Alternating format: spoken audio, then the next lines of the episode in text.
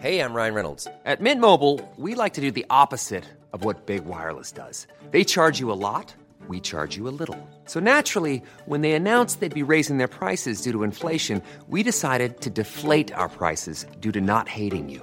That's right. We're cutting the price of Mint Unlimited from $30 a month to just $15 a month. Give it a try at mintmobile.com slash switch. $45 upfront for three months plus taxes and fees. Promo rate for new customers for limited time. Unlimited more than 40 gigabytes per month. Slows. Full terms at mintmobile.com.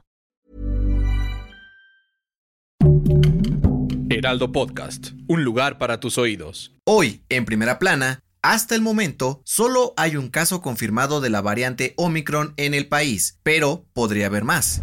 Esto es Primera Plana de El Heraldo de México.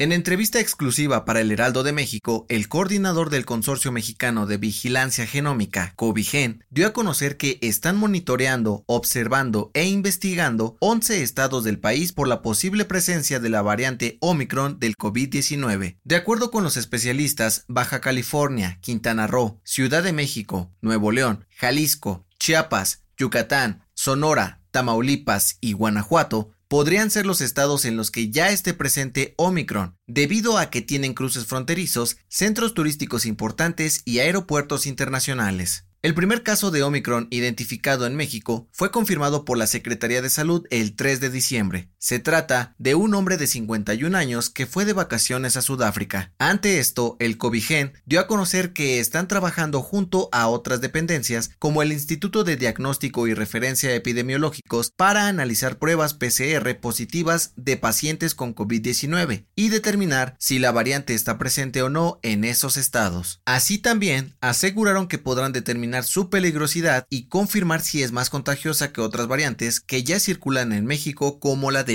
Con información de Gerardo Suárez.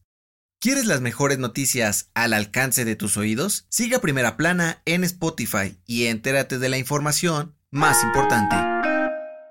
Este domingo, un grupo de peregrinos que salió de Xochimilco rumbo a la Basílica de Guadalupe fueron atropellados por un conductor aparentemente en estado de ebriedad. Los hechos ocurrieron en la calzada de Tlalpan y dejó un saldo de 12 personas heridas. De acuerdo con el gobierno de la Ciudad de México, los peregrinos viajaban en bicicleta y otros iban corriendo, cuando alrededor de las 7.50 de la mañana el automovilista los atropelló. Después del incidente, los cuerpos de emergencias llegaron rápidamente al lugar para atender a los lesionados. Elementos de la Secretaría de Seguridad Ciudadana detuvieron a los responsables y fueron trasladados al Ministerio Público en Coyoacán. La jefa de gobierno Claudia Sheinbaum asistió al lugar de los hechos y aseguró que se aplicará la ley contra los responsables y garantizó que se le dará apoyo a los familiares de las víctimas para que reciban la atención médica necesaria. Además, pidió a toda la gente que planea realizar una peregrinación rumbo a la basílica en los próximos días llamar al 911 para que los apoyen, con información de Almaquio García.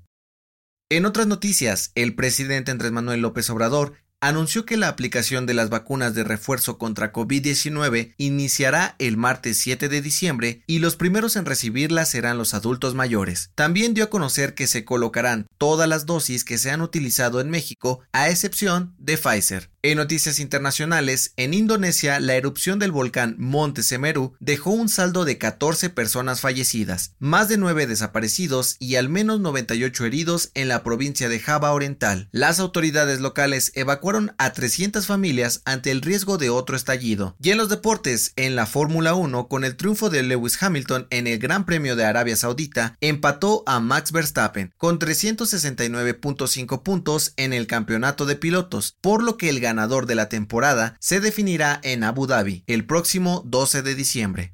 El dato que cambiará tu día. ¿Sabes cuál es el nombre más común del mundo? ¿José? ¿John? ¿María? Pues ninguno de estos. De acuerdo con un estudio realizado por la Oficina de Estadística del Reino Unido, Mohamed es el nombre más común del planeta y es portado por aproximadamente 150 millones de personas. Yo soy José Mata y te espero en la próxima. Esto fue Primera Plana, un podcast del Heraldo de México. Encuentra nuestra Primera Plana en el periódico impreso, página web y ahora en podcast. Síguenos en Instagram y TikTok como El Heraldo Podcast y en Facebook, Twitter y YouTube como El Heraldo de México. Hasta mañana.